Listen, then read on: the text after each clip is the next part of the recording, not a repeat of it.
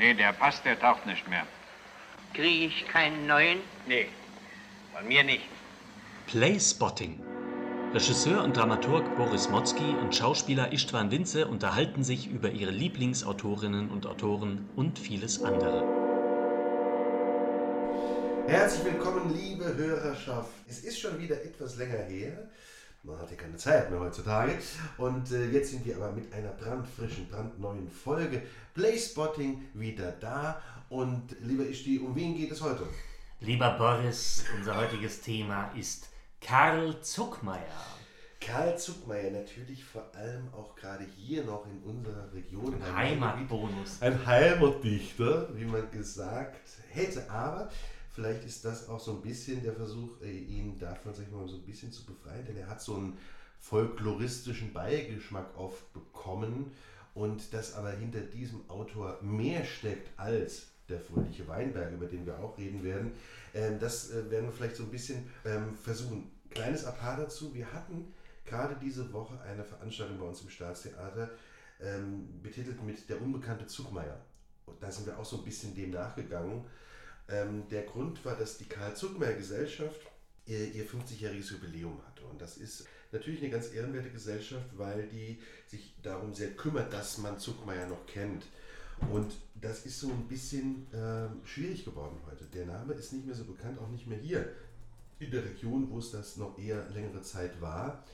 Und deshalb gilt es vielleicht äh, mal wieder zu schauen, was das für ein Autor war, der nämlich mehr als nur Heimat und Region äh, beschrieben hat, der ein sehr bewegtes Leben geführt hat, der auch äh, ein Opfer des Nationalsozialismus äh, war, insofern, dass er ins Exil gehen musste und ähm, der aber Zeit seines Lebens sich auch um diese Heimat, diesen Heimatbegriff gekümmert hat und äh, auch ein Vertreter des kritischen Volksstückes ist, von dem wir äh, immer wieder reden. Also, äh, Karl Zuckmeier ist eine schillernde Persönlichkeit ähm, und er kommt aus der Region, aus Nackenheim. Nackenheim. Ja. Genau. Ich habe jetzt mal ganz untypisch für uns eine Biografie hier, eine, eine kurze vor mir liegen. Ich werde das jetzt mal abarbeiten, aber ich bitte dich da auch immer rein zu grätschen gerne und äh, anekdotisch zu werden. Ja. Beziehungsweise wir, ja, ja. ich reiße jetzt alles mal an, wir können ja dann auch später dann die Sachen nochmal ausführen. Aber ich fange einfach an. Ja, 1896 in Nackenheim geboren, im, im rheinhessischen Nackenheim. Der Vater ganz typisch, Weinkapselfabrikant. Ja. ja. ähm, Ach, also das wäre ich auch gern geworden. Wein wurde ihm schon in die Wiege gelegt sozusagen. Er hat ganz viel gelesen, aus, aus der äh, väterlichen, heimlich gelesen sogar, aus der väterlichen Bibliothek. Karl May, vor allem ja. großer Karl May-Fan. Ja, ganz großer Fan da. Erste kleine äh, ja. Anekdote. Er hat, glaube ich, auch seine Tochter äh, Maria Winnetou genannt. Genau. Mit Winnetou. Mit. Genau. Er war aber auch musikalisch, ne? also ganz äh, wirklich künstlerisch begabt. Der Vater wollte natürlich trotzdem gerne, dass er Weinkapselfabrikant wird, was er aber gar nicht wollte.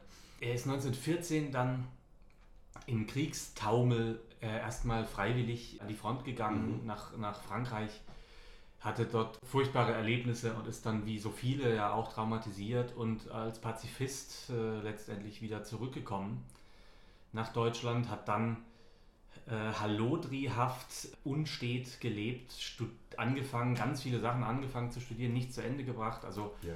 in, in Frankfurt und in Heidelberg Jura, VWL, Biologie, Literatur, Kunstwissenschaft und so weiter. Aber und Alkohol. Äh, und Alkohol auch, genau.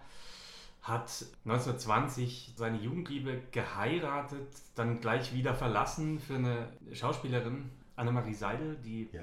später dann Gattin von, von Herrn Surkamp geworden ist. Ja.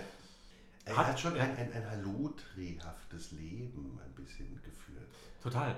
Er hat irgendwie es aber ja. auch geschafft, sein, ein, ein Stück, ein, ein frühes Stück äh, von ihm, Kreuzweg, mhm. äh, eben in Berlin am Staatstheater aufführen zu lassen, was aber beim Publikum total durchgefallen ist. Ne? Er, hat, er erzählt auch selber, dass seine, seine Eltern da irgendwie drin saßen mit und es denen wahnsinnig peinlich war und die auch von Leuten, anderen Leuten angesprochen wurde, dass das ja ein, ein Idiot geschrieben haben muss oder so.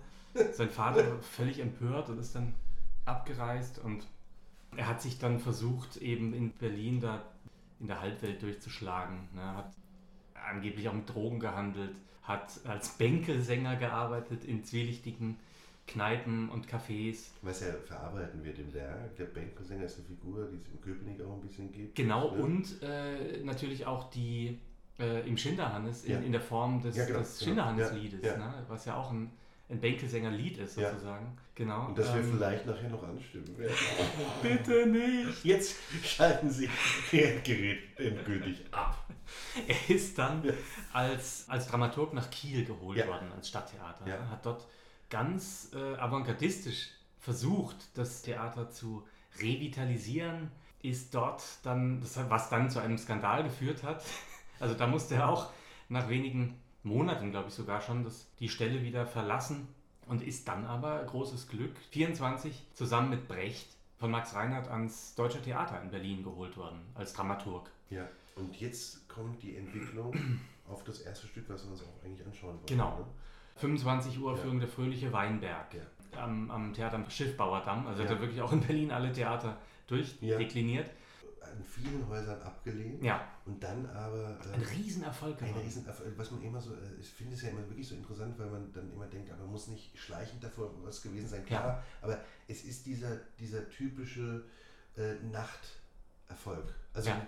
dass man wirklich sagt, das bricht so durch und über die Nacht wird man plötzlich bekannt. Und reich. Ne? Ja. Er ist damit Ja. wirklich reich geworden. Er hat dann auch jahrelang also von, von diesen Tantiemen äh, lesen können, weil das Ja. eben leben, leben lesen können. Leben können. Auch lesen. Auch die Früchte seiner Arbeit, Ja, genau. Weinberg äh, des Herrn. Äh, und sich davon auch ein recht großes Anwesen gekauft in, in, äh, in Salzburg am Wallersee. Er hat kurz vor der Aufführung schon, das muss man eben sagen, deshalb meine ich immer ein bisschen schleichend, den Gleispreis bekommen. Mhm.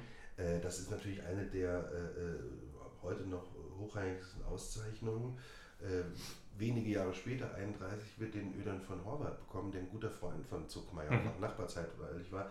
Und verleihen wird Zuckmeier ihm diesen Ja. Preis, Ach um ja, die Laudat zu halten. Und das ist ganz interessant, weil beide sind, wie gesagt, Vertreter des kritischen Volksstückes. Und Ja. das ist wirklich bemerkenswert, dass der Fröhliche Weinberg heute eher vom, also von der Außenwahrnehmung abgerutscht ist, ein bisschen in das Feuchtfröhliche Feuchtfröhliche, dass man eher denkt, das ist sowas fürs äh, Schwank.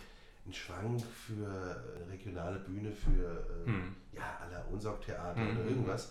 Äh, und diese Gesellschaftskritik wird äh, ja durch so eine folkloristische Aneignung, sage ich mal, und nur äh, ähm, komödiantische Sichtweise wirklich fast ein bisschen verleugnet. Es ist wirklich ein gesellschaftskritisches Stück, äh, was ähnlich wie Horvath bei Wienerwald äh, wirklich die Gesellschaft sezi- seziert und die Typen seziert. Äh, sprich auch schon ganz frühes nazikritisches Stück. Also die rechten Tendenzen äh, ähm, wirklich. Die äh, Burschenschaftler. die Burschenschaftler äh, äh, sieht, erkennt und sich über die lustig macht. Hm.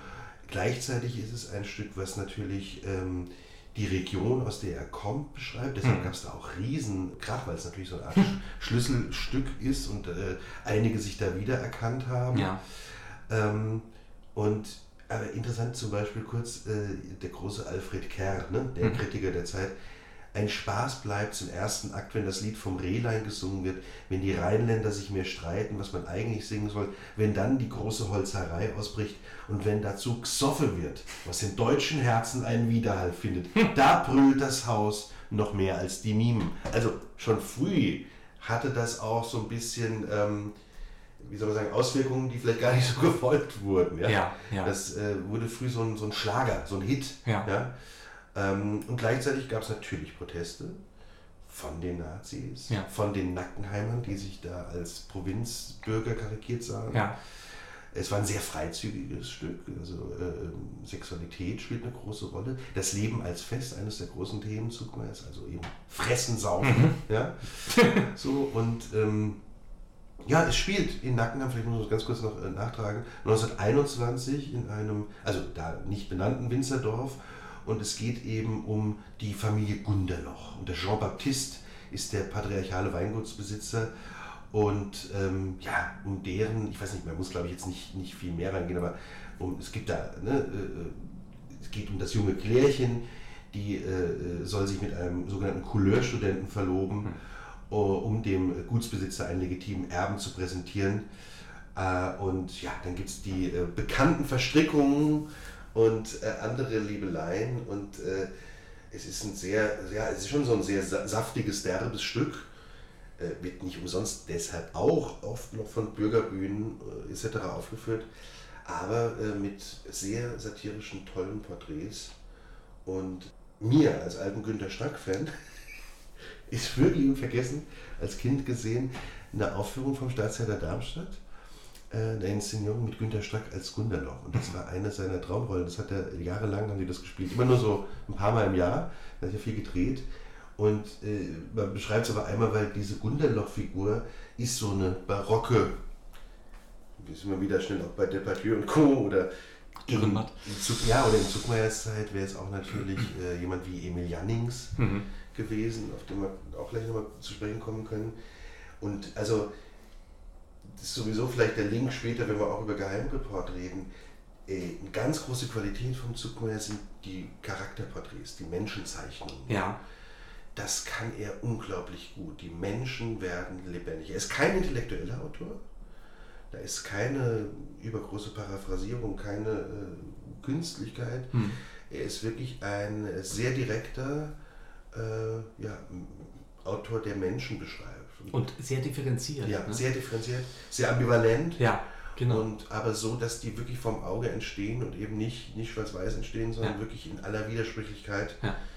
äh, die man ja nun sowieso hat. Ja. In dem Dasein, aber auch gerade natürlich in den ausgeprägten Charakteren. Und das kann er unglaublich toll. Ja. Das ist eine äh, gute Überleitung zum nächsten ja. wichtigen Stück, ne? In 27 Uhr aufgeführt am Lessing Theater in Berlin. Ja. Äh, der Schinderhannes. Ne? Der Schinderhannes. Und jetzt ganz kurz. Das ist der Schinderhannes, der Räuber und der Galge geschlickt. ja. Genau, also die, das, das Bänkelsänger-Tum äh, ist da auch nochmal im Schinderhannes-Lied. Äh, ja. die Geschichte vom, vom deutschen Robin Hood. Ja. Wobei der ja schon auch eine, eine sehr, weil du ambivalent gesagt hast, ja auch eine sehr negative, düstere Figur ist durchaus, obwohl er die Reichen bestohlen und, und es teilweise irgendwie den Armen gegeben hat. Trotzdem auch natürlich unheimlich brutal, auch dann äh, antisemitisch und ja, dann natürlich auch später missbraucht politisch und so weiter. Johannes Bückler, ne, der. Genau, Johannes Bückler. Ich wollte gerade, ich habe gerade was gegoogelt. Kann man ja gestehen, dass man sich der modernen Hilfsmittel mal bedient. Wie leise du. Achso, du machst es auf dem Telefon. Ja, und das, das erste, was bei Schinderhannes auftaucht, ist aber Rosis Restaurant Schinderhannes. Hm. Das taucht auch sehr oft auf. So, aber lustigerweise, Rosis Restaurant Schinderhannes, liebe Grüße, wenn ihr da, liegt in der Holzstraße und da ist ja auch äh, natürlich der bekannte Stimmt. Turm. Genau. Ne? Ähm, also der, der, der Schinderhannes, ähm, der historische Schinderhannes, ja. ist ja in, dem ist in Mainz dann der, der Prozess genau. gemacht worden, ne? genau. von den französischen damals äh, Besatzungstruppen. Ja. Wo war im Hunsrück waren die vor allem, ne? Die genau. Schinderhannes-Leute. Genau. Räuberhauptmann. Ja äh, der sich da in den Wäldern herumgetrieben hat und Genau, der wartete eben auf, das, auf dieses Urteil in dem, im Holzturm, ja. ne, in der Holzstraße, ja. also Richtung, Richtung Rhein. Und äh, 1803 wurde er dann, äh, wurde, begann die, also äh, im Herbst 1803 begann dieser Prozess und das endete äh, ja auch mit der Hinrichtung. Ne? So. Genau. Und äh, das ist auch ein Volksstück, das ist auch ein derbes Stück, das ist ähm, ja, wie du sagst, äh, hat was mit dem, mit dem Bänkelsänger Coupléhaften äh, als Form zu tun. Ähm, es ist ein bisschen auch eine, eine Räuber- und Abenteuergeschichte. Räuberpistole. Also, Räuberpistole. Also teils auch, das ist ja auch so ein Vorwurf, den, den Zuckmeier hat. Vielleicht ist das manchmal ein bisschen so, vielleicht guckt man hm. nicht hin. Teils ein bisschen naiv auch geschrieben. Hm. Ja? Und wie viele dieser Werke, also jetzt wirklich so, sag ich mal, in unserer äh, äh Großelterngeneration, sind die sehr, sehr bekannt geworden, weil die alle so äh, wirklich in den 30ern auch schon, aber dann eben auch nochmal nach dem Krieg sehr erfolgreich verfilmt wurden. Mhm. Und es hat hier auch wieder was mit Charakterzeichnung und äh, ähm, auch dann den Schauspielern zu tun. Zum Beispiel Schinderhannes war einer der großen Erfolgsfilme äh, von Helmut Kortner mit Kurt Jürgens, der internationaler Star werden äh, sollte. Wir kennen ihn aus der Spion, der mich liebte, als äh, Gegenspieler von, von Bond.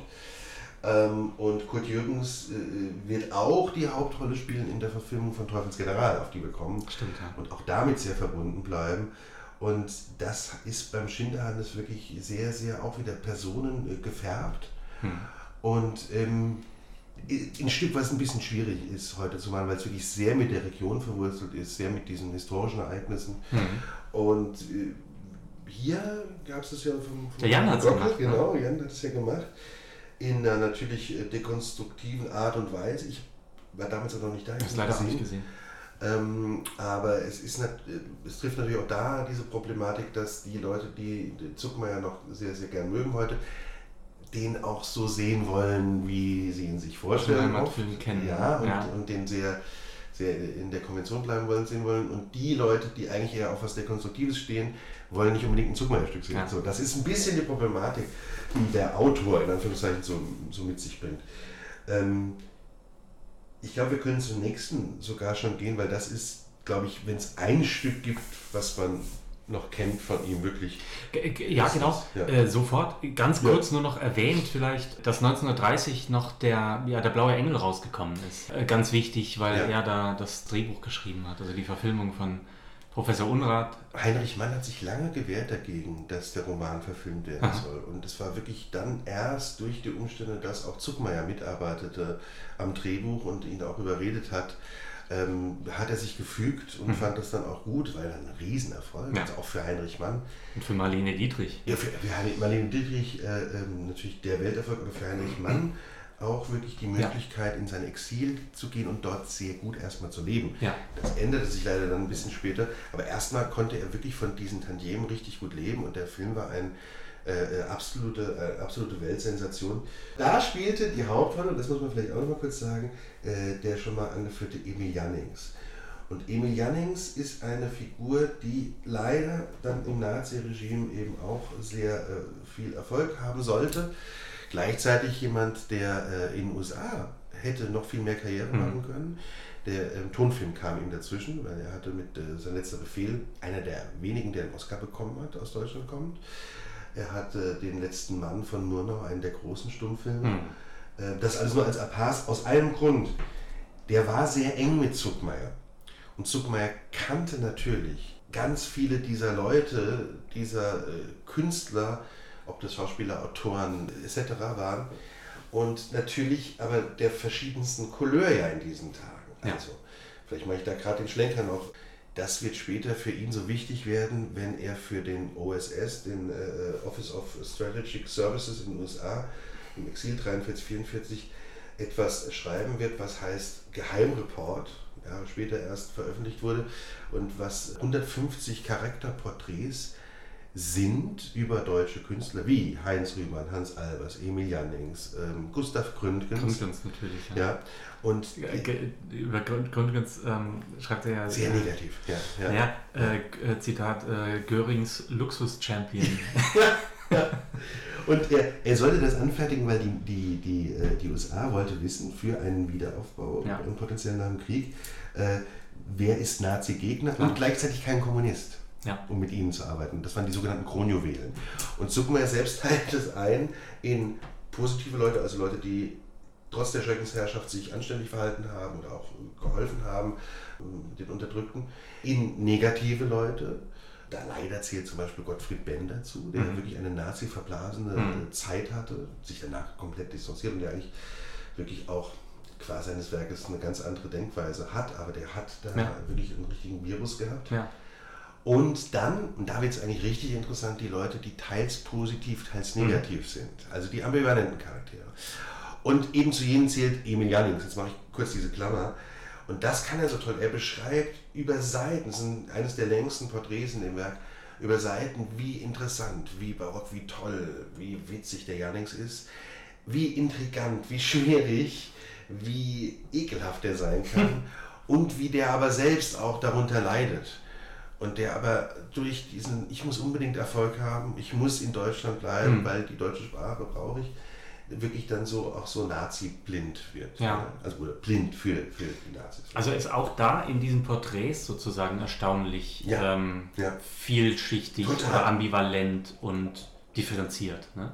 Reich Ranitzky, unser alter Freund, hat gesagt, die beste Prosa, die er je gemacht hat, Geheimreport. und, und der Peter Michalsik, der vor kurzem sehr bemerkenswertes Buch über Horvath Hoppe Hitler rausgegeben hat, hat äh, jetzt gerade zu mir gesagt, als er es präsentiert hat, er findet wirklich, dass Zuckmeier der beste Porträtist deutscher Sprache im 20. Jahrhundert ist. Ähm, das sind ja immer Aussagen, muss man dann wieder vielleicht auch nochmal überprüfen. Aber das stimmt schon, diese Porträts. Wir haben es jetzt auch gemerkt, die Woche, als wir, als wir Auszüge gelesen haben, die sind unglaublich toll und in dieser Differenziertheit wie der ambivalenten Betrachtung wirklich einzigartig. Und Ja. machen Spaß zu lesen. Das kann Ja. er nämlich, er ist nämlich immer auch unterhaltsam, das ist auch das Tolle. Ja. Ähm, also auch wenn man sagt, das rutscht dann mal vielleicht wieder in, in, in nur als Unterhaltung äh, äh, eingestufte Sachen ab, aber er hat, eigentlich schafft er es ganz oft sehr, sehr ähm, tiefe Inhalte in einer recht leichten und unterhaltsamen Form Hm. auch rüberzubringen.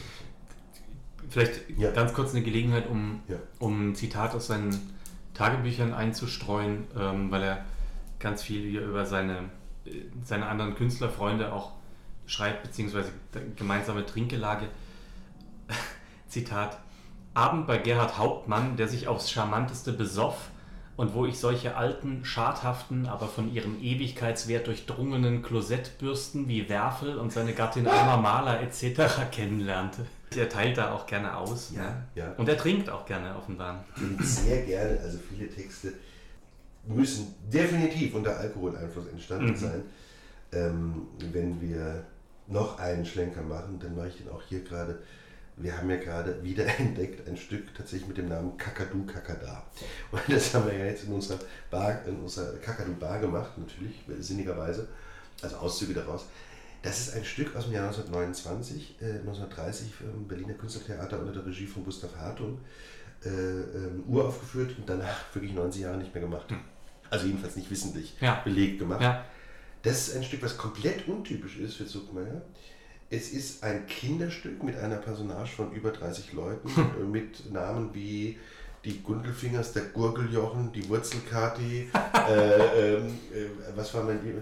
Äh, Gussi, ein Rotzbub, Gurke, der Gärtner, äh, dem Kakadu, aber auch der Tochter Kakada. Ähm, klingt super. einem Steinbock, äh, der Österreichisch spricht. Mhm. Ähm, also man merkt, es ist wirklich ein bisschen äh, absurd. Es wirklich absurd. Es hat was, es hat Elemente aus dem Dadaismus, aus dem absurden Theater, aus dem surrealistischen Kanon. Ähm, gleichzeitig eine Parodie auf Tourismus, eine Mhm. sehr frühe äh, Piefgesager sozusagen, Mhm. weil die in Österreich Urlaub machen, die, die Berliner Familie. Familie Gundelfinger und Familie Katzenellenbogen. Mhm. Das Ganze spielt in Ö Österreich in dem wunderbaren Ort Obergrotten hinter Backenhausen.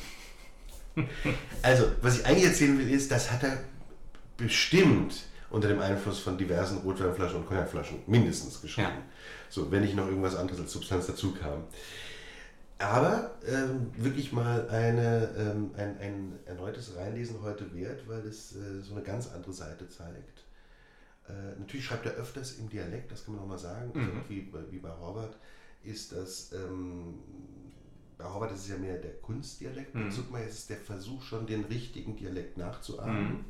Ist teilweise auch schwierig zu lesen, also auch wenn wir das Stück, auf das wir bestimmt gleich kommen, Köpenick anschauen, sehr das Berliner versucht nachzuschreiben, Ja. das Berlinerische, genauso wie es in Weinberg natürlich mit dem Reuhessischen macht. Ja.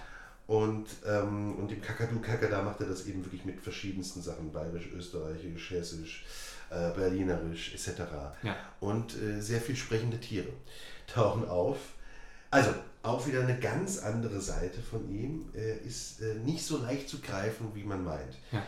Leicht zu greifen und wie gesagt bis heute äh, das populärste ist der Hauptmann von Köpenick. Ja, Hauptmann von Köpenick ist 1931 uraufgeführt worden in, in Berlin und hat dann sogar noch den, diesen Riesenerfolg vom, vom Weinberg getoppt. Also ist dann Ja. der nächste Riesenerfolg von ihm. Untertitel Geworden. ein, ein deutsches Märchen. Auch der letzte Erfolg dann erstmal in Deutschland, weil er ja dann ähm, 38, also schon, schon 33 nach Österreich erst und dann 38 aus Österreich geflohen ist vor den Nazis. Aber äh, eben hier kurz vor der Machtergreifung sozusagen nochmal ein großer Erfolg, wo er alles Mögliche, den, den preußischen Militarismus, die Obrigkeitshörigkeit, dieses, den blinden Gehorsam, das Militär an sich, die, diese Hierarchien und alles Mögliche äh, aufs Korn nimmt ne? und äh, eben die Geschichte erzählt von einem entlassenen Sträfling, der Ja.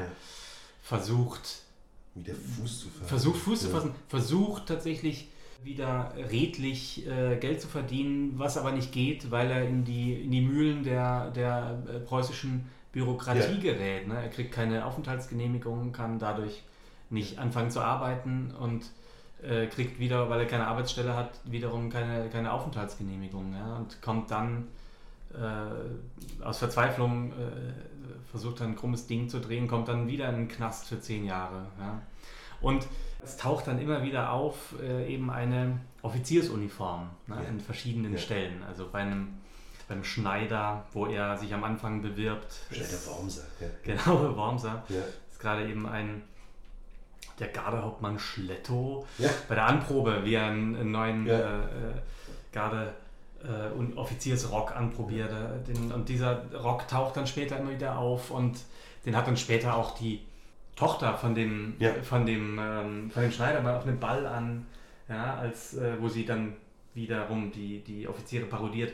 Ja. Und das ist gar nicht im Detail die ganze Handlung erzählen, aber äh, er lernt in dieser zweiten Gefängniszeit, dann lernt er sozusagen, er war nie beim Militär, aber Ja. er lernt dann ganz viel übers Militär und müssen dann im Gefängnis auch den Sedan-Tag äh, Ja. nachspielen, also die, die Ja. ähm, Kapitulation der, der französischen Armee 1870 und da darf er dann einen Offizier spielen. Und er ist so ein Spezialist. Wunder, mittlerweile ja, genau. Und kann Äh, es kann täuschend es, echt. täuschend ja. echt und äh, macht sich das zunutze. Ja, Äh, als er dann wiederum entlassen wird, besorgt sich diese alte Uniform, ja, zieht die an und mit dieser Uniform holt er sich dann einfach ein paar Soldaten, die auf der Straße stehen, und, und das Köpenicker Rathaus ein. verhaftet Ja. den Bürgermeister, Ja. genau.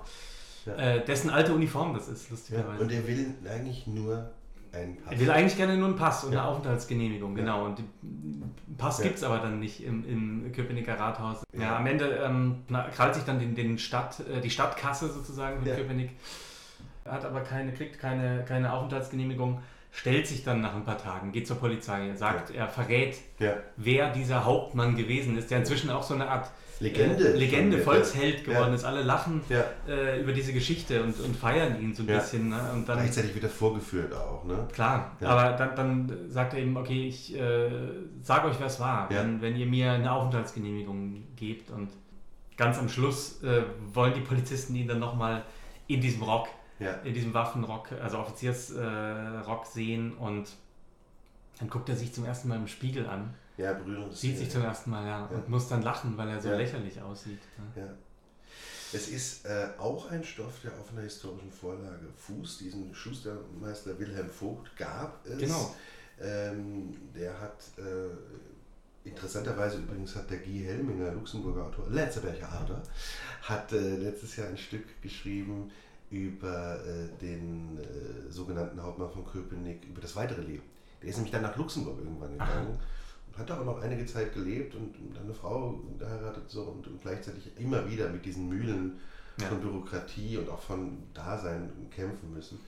Ähm, also ganz interessant, dass diese Geschichte eine historische wieder ist. Ja, Man spricht heute noch von, wenn man einen, also, oder es gibt jedenfalls, vielleicht heute nicht mehr so, aber es gab jahrelang den Begriff von einer Köpenikiade, wenn man so einen Bluff, so eine Hochstapelei Ja, ja. begangen hat. Ja. ja.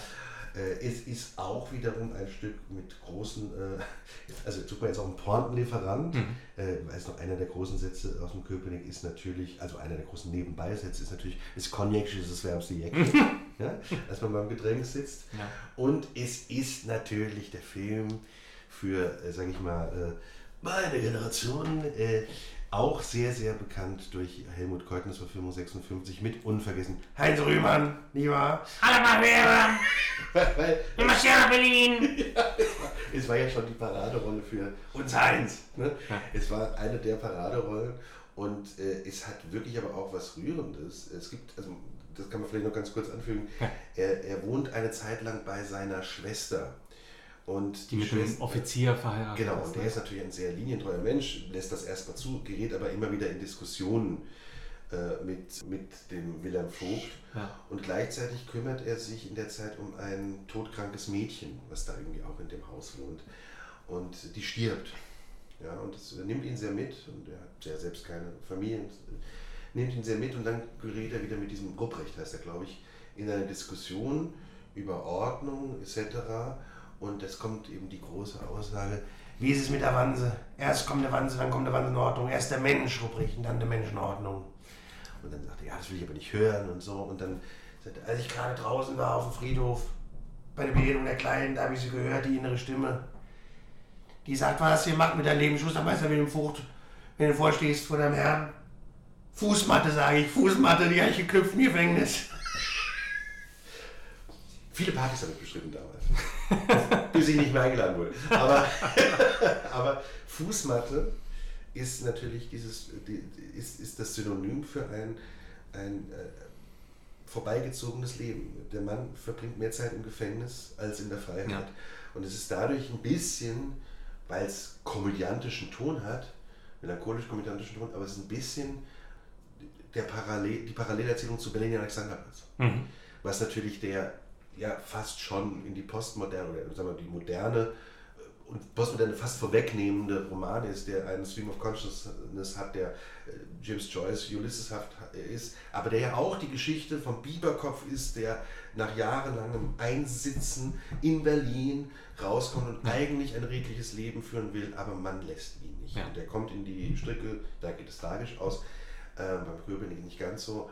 Aber es ist diese ähnliche Story, wie kommt ein Außenseiter, kann ein Außenseiter, kann jemand, der aus der Gesellschaft ausgestoßen wurde, überhaupt wieder richtig reinkommen. Hm. Das ist ja eigentlich die, die Sache, Hm. um die es geht. Und das ist, ein, ich finde nach wie vor ein tolles Stück. Es war übrigens äh, auch hier wieder so Schauspieler geworden. Es war nicht nur von, von Heinz Rühmann die Paraderolle. Es gab einen Schauspieler, den kennt man heute nicht mehr so, Rudolf Platte, der in einer wunderbaren Fernsehverfilmung von Rainer Wolfert aus den 60ern das Mhm. ganz berührend spielt. Und es war die große Rolle zum Schluss von Harald Junke. Stimmt, ja. Harald Junke hatte in der Inszenierung am äh, damals Gorki-Theater in der Regie von der Kathi Thalbach, die es danach selbst gespielt hat, Stimmt, ja. das macht sie ja gerne, ähm, das, war, das war die Rolle, wo man plötzlich ja sagte, Junke kann doch mehr als Sketche und was Mhm. ist das für ein Schauspieler und was ist das für ein großer Volksschauspieler. Und äh, ich habe das nur als, es wurde dann verfilmt von Frank Bayer nochmal, Mhm. ein bisschen anders als die Inszenierung, aber ich kenne nur diese Verfilmung. Es war sehr, eine sehr berührende Darstellung von Junke, die Mhm. bei ihm, wie gesagt, damals äh, gar nicht so zugetraut hätte. Ne? Und wir wissen es durch Stonk und was dann noch kam, äh, dass, dass er wirklich ein großartiger Schauspieler war. Aber das, was es bei ihm geweckt hat, war der Zuckmeier-Text. Mhm. Ja, äh, wenn wir jetzt chronologisch noch weiter, weiter gehen, ne? nach diesem Riesenerfolg, Ja. äh, ja kurz vor der Machtergreifung, direkt 33 verbieten die Nazis alle seine Stücke. Ne? Ja. Kann nicht mehr aufgeführt werden. Er hat, einen, hat einen jüdischen Hintergrund, das Klar, es- natürlich sagen. genau. Klar. Er hat natürlich auch alles, alles angegriffen hier in den Stücken, wofür die Nazis stehen. Und flieht dann erstmal nach Österreich, ne, auf sein Gut, was er ja hat. Und Geldprobleme hat er durch diese Erfolge zum Glück ja erstmal nicht, aber äh, ist dann natürlich ein paar Jahre später, 38, kurz vor dem, vor dem Anschluss Österreichs an, ans Deutsche Reich, ähm, flieht er, muss er dann erneut fliehen und erstmal in die Schweiz und von dort aus dann nach, ähm, in die USA, ne, wo er 39 bis 46 lebt, 46 dann sogar auch die amerikanische Staatsbürgerschaft bekommt. Er hat dort als Farmer gearbeitet, ne, in Vermont. Ja, es Und gibt, darüber auch viel Ja. geschrieben, genau. Ja, ja. Entschuldigung, ich wollte nur sagen, genau, Kennst du dich besser aus, glaube ja, es gibt nur dieses, äh, äh, ähm, die Farm in den grünen Bergen. Das ist, Mhm. ähm, er hat darüber geschrieben, aber vor allem auch seine Frau hat darüber Ah, ja. geschrieben, über diese Zeit. Und äh, die Zuckmeier-Gesellschaft äh, mit dem Präsidenten, unserem Bürgermeister hier, Günter Beck, hat auch einen Abend, den er gestaltet mit der äh, Christine Ecker zusammen, wo sie diese Texte lesen. Aha. Kommt jetzt auch zu uns im, im Herbst in, in die Bar. Mit Zuck in den grünen Bergen heißt das. Und das ist eine ganz interessante Zeit, weil er hat es natürlich wirklich aus Geldnot gemacht. Hm. Gleichzeitig war, ich finde es so einen lustigen Begriff, Gentleman Farmer damals in. Also es gab, also Gentleman Farmer, es gab eben mehrere äh, berühmte Leute auch, die in diesen Zeiten, 40er, aber auch 50er Jahre, ähm, es schick fanden, auch Farmer zu werden und sich Ja. zu, zu inszenieren Ja, als Farmer. ja. Nach so einem, ich glaube, Western-ikonografischen Vorbild, ja. Das jetzt bei Zuckmeier nicht so, ist aber zum Beispiel bei äh, Georges Simenon so. Mhm. Simenon ist eine Zeit lang, äh, schreibt auch ganz stolz drüber, ich bin jetzt Gentleman-Farmer. ja, und Zuckmeier hat es gemacht äh, ähm, aus, aus Geldnot, so wie er übrigens auch den Geheimreport aus Geldnot Ja. geschrieben hat. Ja? Ja. Das, und zwar für einen Hungerlohn. Und in dieser Zeit, als er in Vermont war, fuhr er dann immer so einmal die Woche nach New York und lieferte da diese Texte ab für wirklich äh, Mhm. verschwindendes Gehalt. Ja, Genau, das, das hast du ja schon gesagt, 43 angeworben worden Ja. ne, durch den Ja. Militärgeheimdienst. Nach dem Krieg, 46, in Zürich uraufgeführt. Ja, auch wieder ein ganz wichtiges, großes Theater. Ne? Des Teufels General. ja, Da, da, wo er sozusagen die Verstrickungen des, also von Menschen in den Nationalsozialismus auch thematisiert. Ne? Also das Teufelsgeneral finde ich nach wie vor ein großes Antikriegsstück, weil es eben äh, nicht darüber kommt, dass, äh, dass äh, der Pazifist oder der Widerständler gezeigt wird, was Mhm. ja natürlich hoch wichtig ist, aber was ja eben dann doch öfter gemacht wurde, sondern dass er das Militär zeigt. Also eine Gruppe, wo man sagt, naja, die machen doch den Krieg. Ja. Und darin aber verschiedene Strömungen und verschiedene Charaktere Hm. Äh, zeichnet. Und die Hauptfigur eben der Harras, ja, auch wieder Verfilmung, wieder Keutner, wieder Kurt Jürgens, groß, finde ich großartig gespielt, äh, 55. Das ist ein Beispiel eines, ja, heute natürlich würde man auch wieder sagen toxischen, aber so ein Macho-Typus, Held, ähm, also kommt wahnsinnig gut bei den Frauen an, Säuf ist so, ne, also gehört so in diese alten Macho-Ideale sozusagen. Und ähm, der will aber nicht wirklich dann mitmachen, wenn das Schreckenssystem anfängt. Darum Mhm. geht es eigentlich. Also er macht lange Zeit mit und findet das auch alles schick, ja, also so wird schon so gezeichnet, aber dann äh, merkt er das nicht. Das will ich nicht. Und das Vorbild, auch wieder hier, also Zuckmeier nutzt sehr gerne die historischen oder tatsächlichen Vorlagen. Und das Porträt von Harras, das ist eigentlich Ernst Udet. Mhm. Ernst Udet war Flieger und Luftwaffengeneral und äh, ist 1941 offiziell bei der Erprobung eines neuen Flugzeuges tödlich verunglückt, hat sich aber eigentlich selbst erschossen, weil er nicht mehr äh, in dem System ähm, mitmachen wollte. Und das war ein enger Freund von Zuckmeier. Auch über Udet findet man äh, ja, viele Anmerkungen, immer wieder auch in den Essays, auch im geheimen Report in Vergleichen. Also Mhm. ist er ja schon tot, als er das schreibt, aber in, in Vergleichen, wie positiv er den äh, gesehen hat. Und ähm, ja, das ist, das ist diese, diese Geschichte, die heute, wie gesagt, bestimmt auch ein bisschen durch so ein Männerbild vielleicht merkwürdig ist, durch vielleicht auch das Frauenbild, was merkwürdig ist, aber gleichzeitig eine grundpazifistische Geschichte im militärischen System Hm. darstellt. Und ähm, Und ja auch, äh, sorry, wenn ich da einhage, aber Wieder. relativ schonungslos schon äh, so Ansätze hat von so einer Aufarbeitung des Umgangs Ja. mit oder des, wie verhalte ich mich im Nationalsozialismus. Ja. Ne? Was ja 46, also ganz direkt nach, nach Kriegsende schon, was auch dann auf unterschiedliche Weise natürlich aufgenommen ja, oder interpretiert wurde. Bei der Urführung hat es übrigens Gustav Knuth gespielt, Mhm. den man noch kennt als Sissys Vater Ja. in der Verfilmung, ein toller Schauspieler, auch so ein barocker Typ. Ja. Ähm, und es gibt in diesem Stück, das ist auch sowas, was immer wieder zitiert wird, ich gucke auch mal gerade, es gibt diesen ganz berühmten Monolog vom Harras über die positive Vermischung der Völker. Mhm. Also wo es nämlich genau wieder, ne, also wo es um, um dieses pervertierte arische Prinzip gibt Mhm. Äh, und, und, und, dann eine Diskussion über Rasse Hm. ist und, und dann hält er einen ähm, Monolog, der sehr bekannt jahrelang auch bei Vorsprechen war, natürlich jetzt nicht mehr so. Das ist der die Völkermühle Europas. Vom Rhein, von der großen Völkermühle, von der Kälte Europas. Bezieht sich darauf, dass die Rheinlande im Laufe der Geschichte immer wieder Drehscheibe, Durchzugsgebiet Mhm. verschiedenster Völker waren.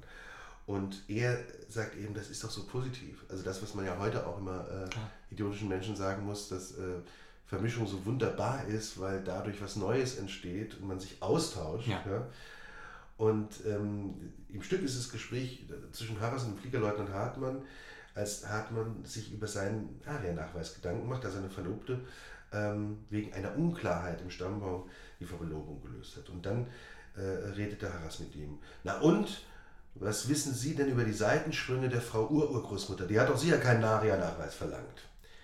Spring. Was kann da nicht alles vorgekommen sein in der alten Familie? Vom Rhein noch dazu, vom Rhein, von der großen Völkermühle, von der Kälte Europas. Und jetzt stellen Sie sich doch mal Ihre Ahnenreihe vor, seit Christi Geburt.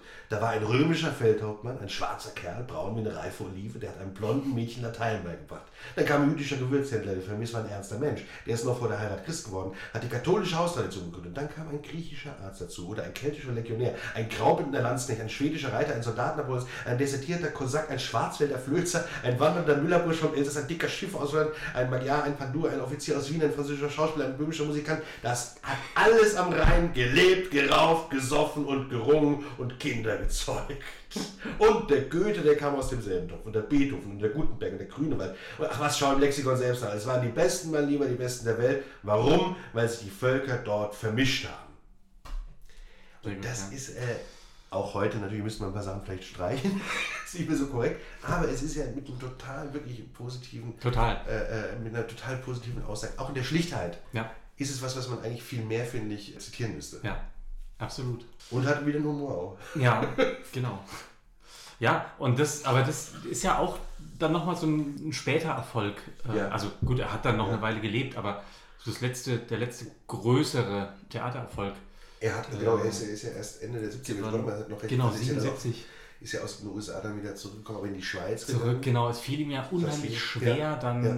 wieder nach Deu also in Deutschland Fuß zu fassen. Ja. Er hat darüber ja auch viel geschrieben. Ja, hatte auch eine ambivalente Beziehung ja, zur Heimat. naja, verständlicherweise. mehr als, ja, ich meine, er hat sie eben nicht gehasst, sondern er hatte auch eine große Sehnsucht gleichzeitig, klar. trotz, trotz der Schrecken, die da passiert äh, waren.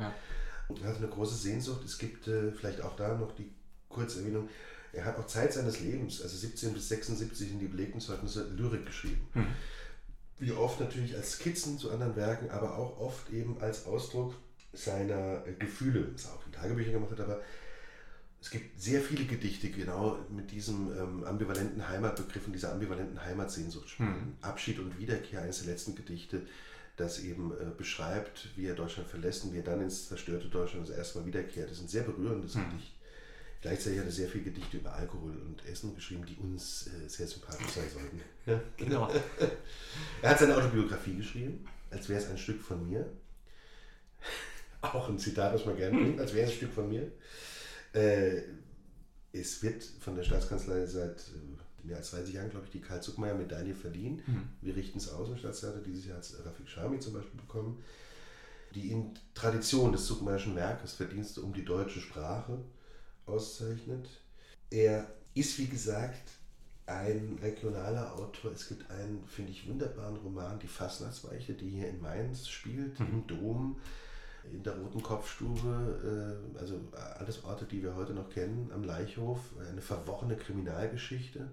Beginnt mit einem äh, Mensch, der sich in den Dom schleppt, beichtet und stirbt und man merkt, er ist ermordet worden. Krimi-Geschichte mit absurden Gestalten auch wiederum. Sehr lohnenswert, auch groß verfilmt vom ähm, Wilhelm Dieterle in den 60ern mit dem jungen Götz George. Ja. Also man merkt, er hatte, also deshalb erwähne ich es so, ne, er hat wirklich eine große Rolle auch in der Populärkultur damals äh, gespielt, im Film, im, im Fernsehen. Und ja, also das ist ja so ein bisschen das, was wir gerade versucht haben. Ich glaube, es ist sehr, sehr wertvoll, sich mit dem Werk, mit dem auch eben nicht so bekannten, mal ein bisschen mehr wieder zu beschäftigen, Ja. weil es ein grundpazifistischer Autor ist und vor allem großer Humanist und Menschenkenner. Ja. Schönes Zitat noch äh, aus seinem Tagebuch. In Tegernsee mit dem geliebten Olaf Gulbrandsson so sternhagelvoll gesoffen. Ich meine, eigentlich, das haben wir gestern Abend auch, wir hatten Premiere. Und ähm, jetzt geht's weiter. Ja, okay. Warte mal, ich mach die Flaschen auf. Oh. Als wäre es ein Glas von mir. Ciao. Tschüss.